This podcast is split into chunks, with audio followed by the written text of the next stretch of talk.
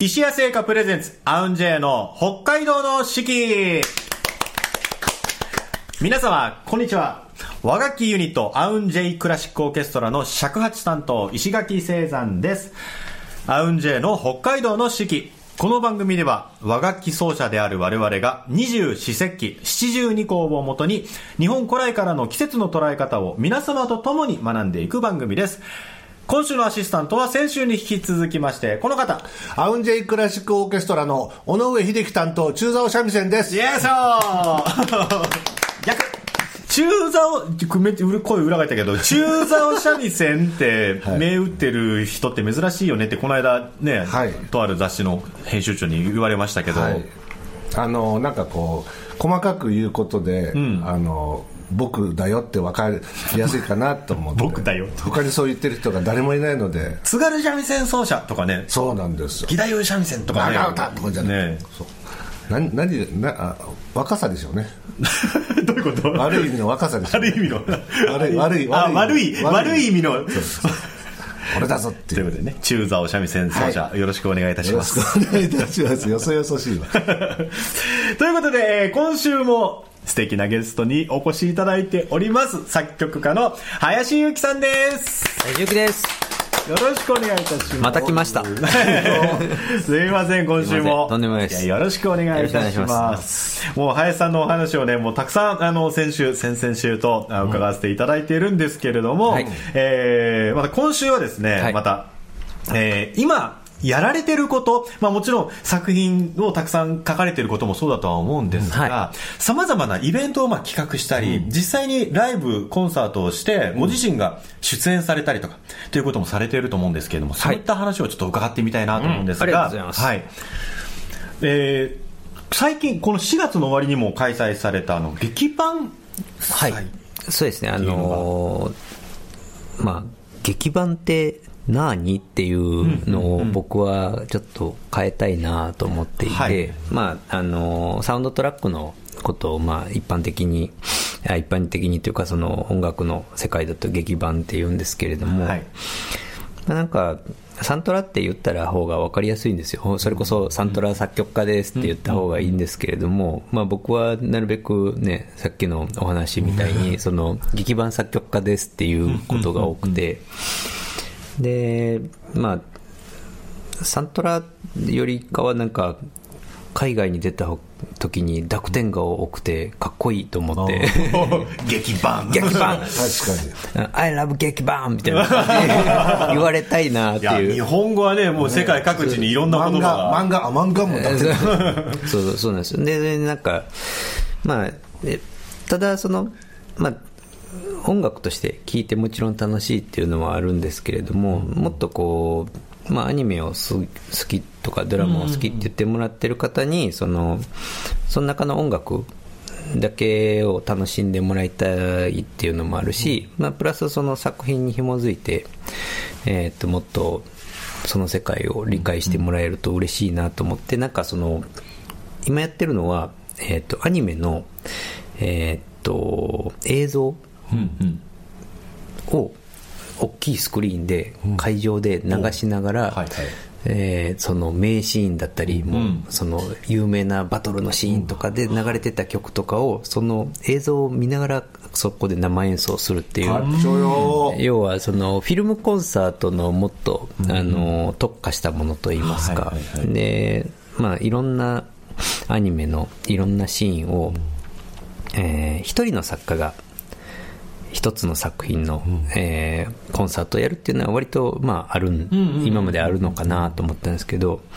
その、劇版、いろんな作品の、例えば僕だと、えーヒロアカの映像も使って、そのヒロアカの曲もやるし、僕のヒーローアカデミアです。はい。ヒロアカもやるし、配球っていうバレーボールのやつもやるし、例えばそのバク転っていう男子新体操のアニメのやつもやるし、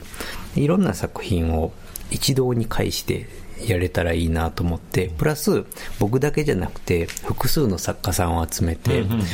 あの、アニメ好きの人からしたら、あ、これも入ってる、これも入ってるって言って、あの、なんか、スーパーデラックス幕の内弁当みたいなのが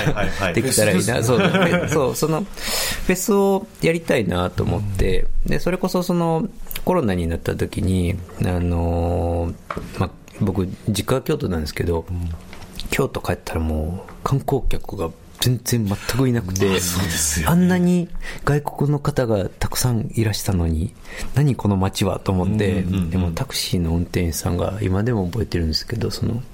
こんな京都は初めてやわって言って、もう実家に行くまでに、なんかもう本当に、あの、ドラマとかアニメでやるじゃないですか、こう、誰もいない街で、あの、あの、カサカサカサカサカサあ、ってあの、なんかあの、なんでですかね、あの、うなんか、あれ、あんな感じになってて、あもう、これはちょっとなんかできないもんかなって思って、ちょうどその時にその、あの、自分の音楽を海外の方にたくさん聴いてもらってるっていうのが分かってたので、なんかその、せっかくね、こう、日本で始まったアニメっていう文化が、海外の人にたくさん見てもらったり聞いてもらったりしてもらってるっていうので、じゃあ、それに紐づいた、えーオーケストラじゃない、あの、コンサートとかはないのかなとか、フェスとかないのかなって調べたら、なかったんですよ。ん。フジロックとかサマソニとかあるのに、ずるいと思って。劇版のフェスあったら楽しいのになーっていう、まあ自分がやりたいっていうのと、求められてるはずっていうのと、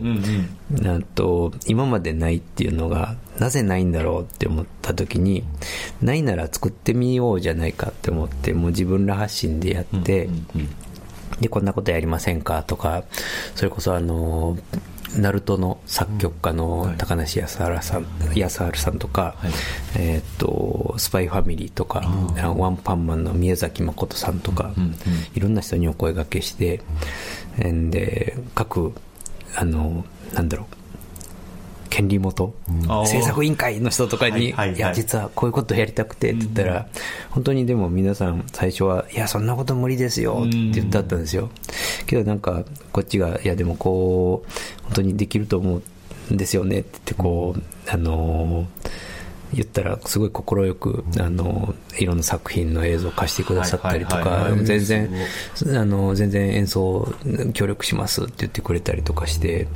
でそれであなんか本当に大人になってからあれですけどこう言ってると夢は叶うんだなというかあ。の動くんだなっていうのをなんか噛みしめられたというか、まあ、もちろんもっとね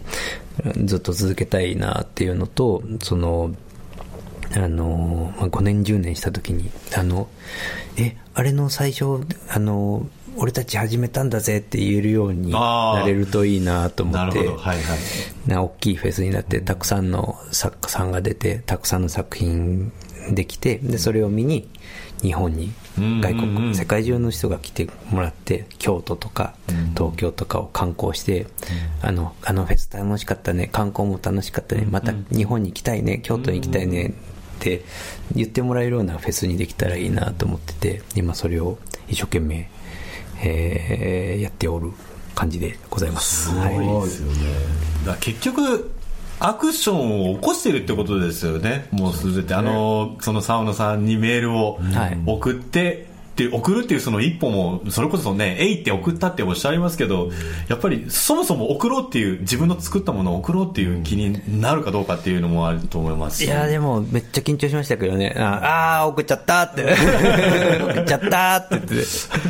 でも今の映像のねあのフェスの話はやっぱその良いもの良いもののはずっていう信念もさることながらやっぱ郷土愛とかもね感じてなんかすごいなんかこう応援したくなる応援人が応援したくなる人なんだなって印象を受けましたありがとうございますすごいな。でも僕らでできることがありましたらねもちろんも重いもの割と運べる方だと。いやいや、体大きい方だね。演奏、演奏してほしいな、これは あの、それで、えーまあ、そのフェスとして、えーたくさんの、ね、劇版の方々集めたりはいっていうこともあると思いますし、あの、えー林、食堂？えどっちじゃあ劇版食堂ですか。劇版食堂、はい。劇版食堂林家っていうあの、イベントをねまあそう。あっちはそのフェスじゃなくて僕の作品でいろんな作品を集めてすごいごったにのようにやるんですけど。まあでもアニメは映像をなるべく借りてその、はいはい。やっぱり僕ら劇版作曲家が一番何が楽しいって、まあ、特に僕はですけどその新体操の頃からえ映像に音楽をつけるのが大好きだったんですよ。でそれであの音楽をやり始めたんで、その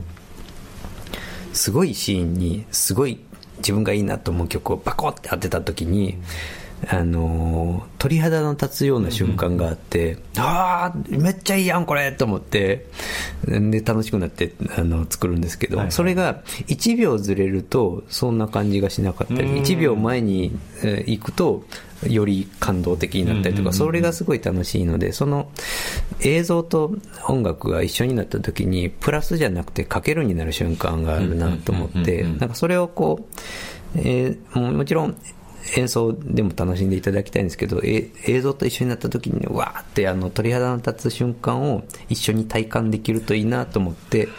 やっているのがその、まあ、劇版食堂もそうですしその京晩祭っていうそのさっき言ってた、えーっとフェスをなんかできたらいいなと思ってやってるところですね。すごいよねこういうのさなんか和楽器とかでもこういう感じで盛り上がらないかね例えば。そうですね。ねえ。ただ基本的に私たちは他力本願寺の住職なので。昼食誰かやってくんねえかなってとこまでなんですよねいやあのそうこの間たまたま偶然知ったんですけど、自力本願っていう言葉があるらしいんですよ。あ本当に？自力本願っていう言葉があるらしくてまさしく林さん自力本願のいやいや僕はあの言うだけ言って周りのやつがあいつしょうがねえなと思ってこう助けてください。ルフィルフィだ。あつ まで俺は仲間がいねえと 何にもできねえっつワンピースのねフィルムゴールドもあそうか。あそうそうそう。やらせていただいてます。とんでもないですすごいですよ。もう今となってはもうジャンプ作品といえばってもう言うぐらいも林ジャンプ勇気あでもなんかジャンプ作品をえー一番やった作家として死にたいなみたいなちょっとありあますね。あ かっこいい。あーすでにどうなんですか？すでに結構見えてるんじゃないいやーでもなんかもっとやってる人はたくさんいらっしゃると思うんですけどね、うんはい、ということでですね、また今週も林さんの楽曲を1曲目まずお届けをしていきたいと思うんですけれども、じゃあお二人に演奏していただいたお、はい、ガンダムビルドファイターズトライからですね、はい、えー新次元覇王流という新次元放流、覇王流。覇王流か、あ。そうですね。こうこれですね。はいはいはいはい、新次元覇王流まああ、の主人公の必殺モードみたいなはいはい。やつですね。こう新たな力に目覚めた主人公みたいなやつです、はい。あの男子が男子少年が一番たぎるやつです。ねたぎるやつ。それではどうぞお聴きください。えー林裕樹さん作曲で、ガンダムビルドファイターズトライより、えー新次元覇王流お届けしました。はい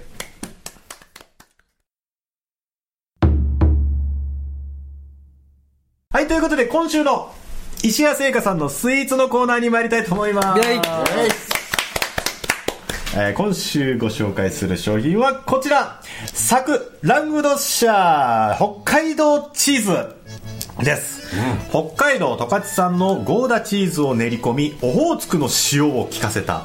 チョコレートをレモン風味のラングドシャでサンドしました。ということでね。オホーツクの塩。オホーツクの塩です。すごい。すごいぜひどうぞ。あまたあのね石谷製菓さんはあのパッケージが全部ねすごく可愛くて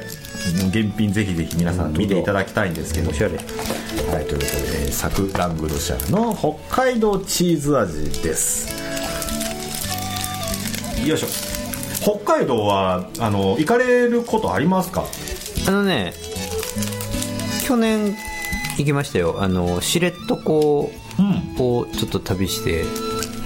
でもちろんあのあでも1日目に札幌も行ったかな。札幌観光して次からもう知床の方に思いっきり飛んではいはいはい。あの野山をかき分けて 熊を熊？を目撃しえっとマッコウクジラを見みたいなあすごい。いいいい旅ですね。いやすごかったです。北海道すげえって。ねあの石谷さんやっぱ北海道のねあの成果なので製菓会社なので、やっぱ先週はね北海道ワインっていうのを紹介しましたけど、今週また北海道チーズということで。素晴らしい。いやーオホーツクが効いてる。オホーツク。オホーツクの。この甘いのの中に潜むこの塩味ってやっぱいいですよね、ね 当たり前のように2個目に手が伸びてて大丈夫？先生怒られなかった？あ。なんか先週も思ったんですけどこうバランスが絶妙ですよね、この塩の感じとで食べ終わった時にこうレモンがはーって。そして僕も当たり前のように2個目。あの甘す甘いだけでなんか突出してるとかがないんですよね。ああそうですね。そうですね。不思議とそう自然と2個目3個目に手が伸びる。サクラングドシャー北海道チーズ。こちらの商品は道外の直営店、えー西四本店そして石屋のオンラインショップでの、えー日本全国からお買い求めいただけますのでぜひ皆様お試しください。サクラングドシャー北海道チーズ味今週お届けいたしましたそれでは本日の七十二項のコーナーに参りたいと思います。日本には七十二項という72の季節があります。季節ごとの鳥や虫植物天候などの様子が72の時効の名前になっており約5日ごとの自然の変化を知ることできめ細やかな季節の移り変わりを感じることができます、えー、二十四節気立夏の、えー一番最後の七十二項。タケノコ小図。タケノコ小図もうそのまんまですね。タケノコがひょっこり出てくる頃ということでね。あ小図は生えるっていう字なんですね。生える生まれるっていう字ですね小図とちょっと変わった字です。タケノコね。ねまあ竹竹といえばね尺八竹でできてるんでね。まあ美味しいですよねタケノコね。え どっちだ今どっちの話飛んでるなぁ。いろいろいろんな方向にタケノでもさタケノコってもうちょっと前の印象なんだけどなんか時期的に、まあ春かな。ねえ。なんか4月頭ぐらいに知り合いの庭に生えたタケノコを食べさせてもらった気がするぞ。書いてありますね。妄想竹という品種が。3月中旬から3月のね。なるほど。ねで日本原産のマダケだと5月6月に旬を迎える。まさしく尺八のあれじゃん。マダケがね。まだけは今だけっつってねというわけで今日は、はい。あのメタル尺八で。竹竹は使わないあえての。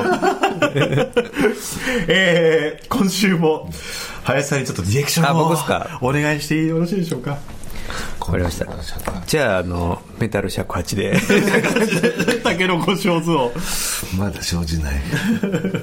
メタルなんだけれども、はい。あの竹のようになりたいなというメタル尺八の気持ちを、あの吹いていただければ。なるほど。今週は尺八だけですよそのび繊細なねこう違いが。メタルに生まれてしまったけれども。しまったね。いつかあの本物の竹に。竹の尺八の音色のようになりたいというメタル尺八の叫びを。わかりました。やりましょうよし。醜いアヒルの子みたいな、ね、俺なんかみんなと質感違えけど。それでは今週は、えー、あえてのメタル尺八エアリード X で、えー、タケノコ小図を お届けしたいと思います。でもあれですよ。最後はその言われたみたいにあメタルにはメタルの良さがあるんだってこう自分らしさを出すエンディングを。ストーリーが加わった。さあやってみようあ